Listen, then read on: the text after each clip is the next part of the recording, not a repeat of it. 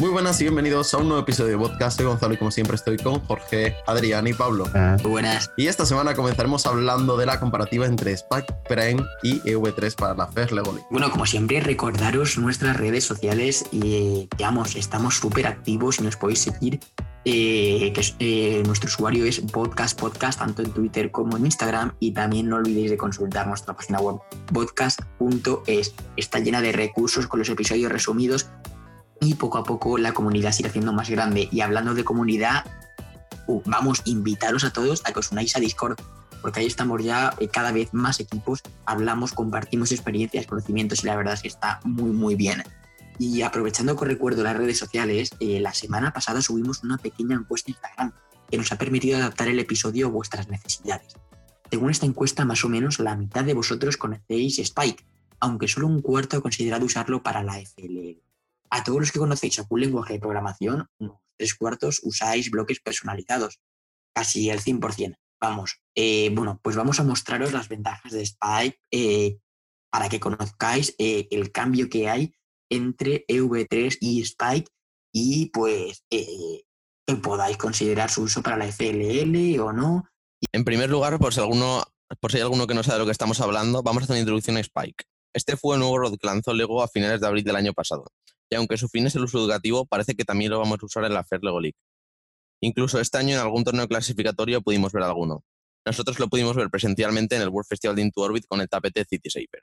Básicamente, Spike se aleja bastante del V3 y NXT que venimos acostumbrados. Encontramos una pantalla de LED que ocupa toda la superficie del brick con tres botones en la parte baja de en medio.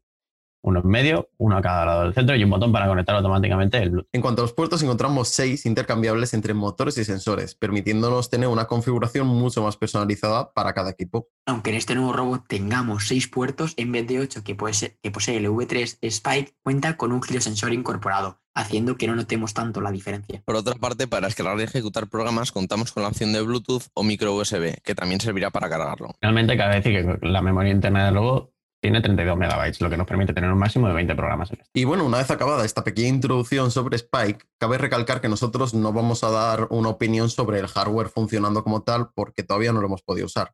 Aunque sí que hemos visto un montón de, de opiniones, hemos estado probando el software y lo vimos un poquito presencialmente en el World Festival, lo que nos permite hacernos un poquito de idea. También va a ser todo totalmente basado para la FLL, no para clase. Y eh, vamos a comentaros pues, las diferencias que consideramos más importantes. Pues sí, la primera diferencia que podemos encontrar, como bien hemos dicho anteriormente, es el número de puertos, ya que con Spike Prime tenemos seis puertos universales. En V3 tenemos cuatro puertos para sensores y otros cuatro para motores. Este factor puede afectar más o menos, depende de los sensores que estéis acostumbrado en, en V3. En nuestro caso, al Spike, al llevar un giroscopio integrado, solo perderíamos el sensor de color trasero, que durante esta temporada no le hemos dado ningún uso, la verdad. La segunda diferencia que podemos encontrar es el tiempo de arranque que da cada robot, ya que Spike, en lo que Spike Prime tarda 5 segundos en arrancar, eh, V3 tarda 30 segundos. La tercera diferencia que podemos encontrar es el software con los que es compatible cada uno. Spike solo se puede programar en el programa oficial, contando con la opción de programar tanto por bloques basado en Scratch como hacerlo en Python dentro del programa oficial. Asimismo, destacar que cuenta con un montón de ejemplos y tutoriales dentro del programa. Sin embargo, V3 se puede programar, aparte del propio lenguaje de Mainstore, en otros lenguajes como Java, C++, Python, etc. Y hablando de software, encontramos otra diferencia y es el propio programa, ya que bajo nuestro punto de vista cuenta con una interfaz y una estética mucho más atractiva y además de un montón de recursos y tutoriales que se actualizan periódicamente, permitiendo al usuario mejorar sus habilidades. Y en cuanto al hardware, encontramos muchas diferencias entre V3 y Spike. La principal es que los sensores, motores y el brick de Spike Prime tienen una forma más rectangular y más puntos de conexión, a diferencia de V3, lo que nos va a permitir crear estructuras muchísimo más compactas. Otra diferencia en el hardware es el sensor giroscópico, que a diferencia de V3, en Spike va integrado, y por varias opiniones que hemos visto, dicen que va muy bien, que no se desvía casi y es más fácil de usar.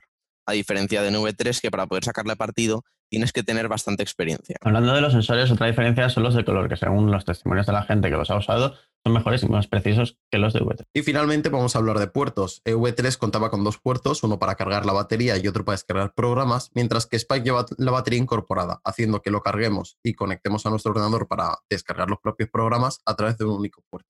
Y bueno, yo creo que ahora estaría muy bien que cada uno diésemos pues como nuestra opinión sobre, sobre el futuro de Spike, eh, tanto en la FLL como, como creamos. Por ejemplo, si os parece, voy a empezar yo y sinceramente yo creo que tiene sus cosas positivas, pero también tiene algunas negativas que, me pueden chirriar. Por ejemplo, no sé hasta qué punto, eh, sí que es cierto que, bueno, los motores tienen un poquito de menos fuerza, no sé hasta qué punto será eh, esto esencial para la FLL, pero es un aspecto que debería de probar eh, presencialmente, es decir, físicamente debería tener un, un robot para, pues para poder probarlo.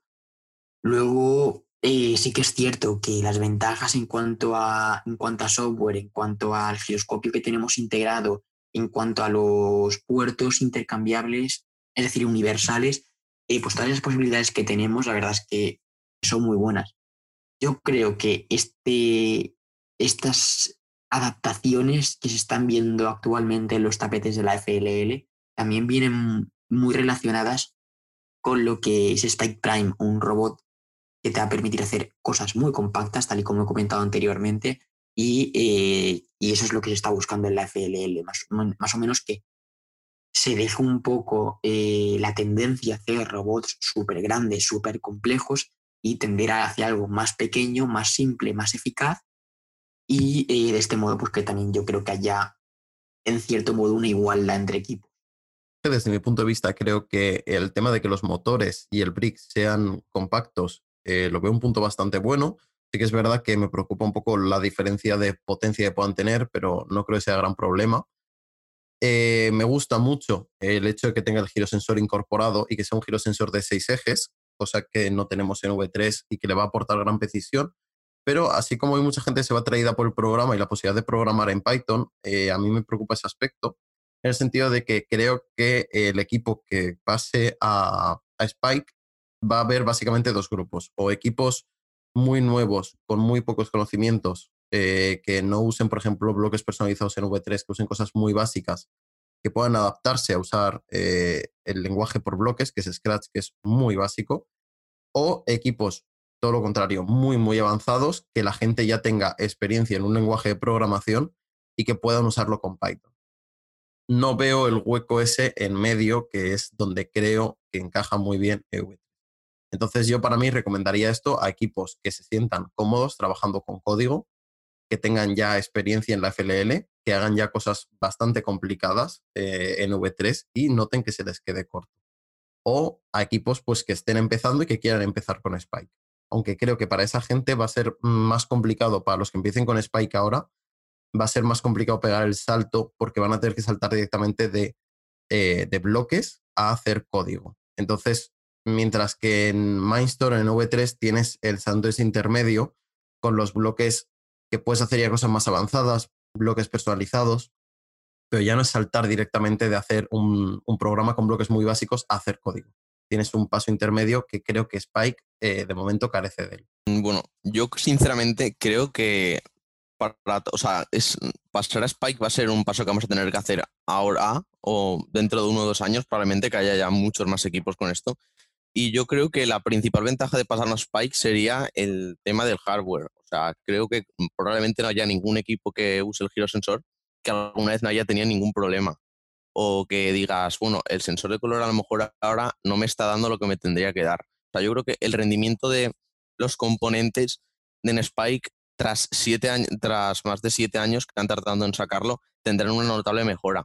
Y sinceramente, yo ahora soy un equipo que voy a empezar, que voy a empezar a participar la temporada que viene.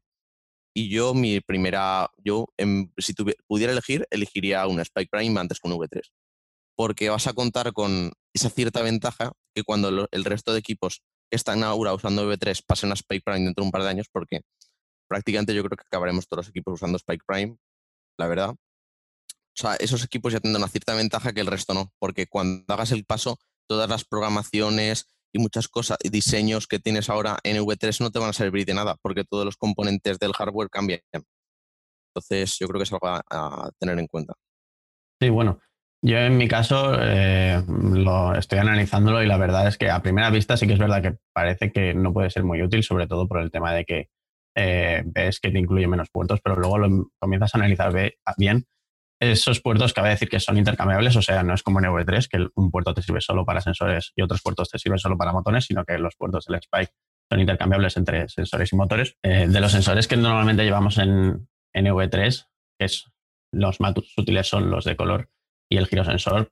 En Spike los que vamos a tener que implementar los de color, pero luego aún así vamos a seguir teniendo mm, como mínimo tres o cuatro puertos que vamos a poder utilizar para los motores. Por otro lado, también la forma que les han dado a los motores, o sea, esta forma más cúbica, por así decirlo, no es la forma tan rara que tienen los motores grandes de V3 o de NXT. Eh, creo que van a permitir que los robots efectivamente sean más compactos y sean más pequeños y se aprovechen mucho mejor, eh, sea mucho más eficiente el diseño estructural del propio robot, pudiendo implementar lo mismo que tenemos en V3 en un espacio más reducido. El, el hecho de que los motores tengan menos torque tampoco lo veo un inconveniente, ya que puedes ajustarlo mediante trenes con las ruedas dentadas. Y por otro lado, hablando del tema de software, sí que es verdad que eh, poder explotarlo de forma nativa sin tener que hacer instalar ningún software adicional en el brick ni nada para poder programarlo con código es una, es una ventaja bastante top para los equipos que ya llevan, que ya tienen bastante experiencia y saben programar con código, ya que les va a dar mucha más libertad respecto al sistema de bloques o el sistema con Scratch.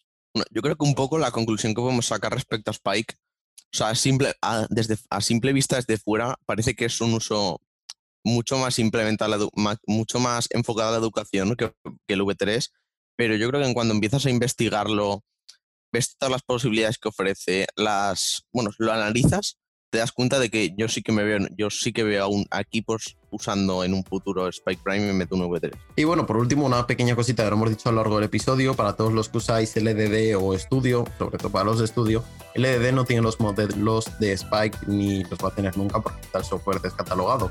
Pero en Studio eh, puedes importar tus partes personalizadas y nosotros eh, tenemos localizado ya eh, un modelo con todas las piezas de Spike que se pueden importar, así que eh, ir a la web y ya tendréis ahí preparado todo para eh, poder importar Spike Prime en vuestro programa de estudio.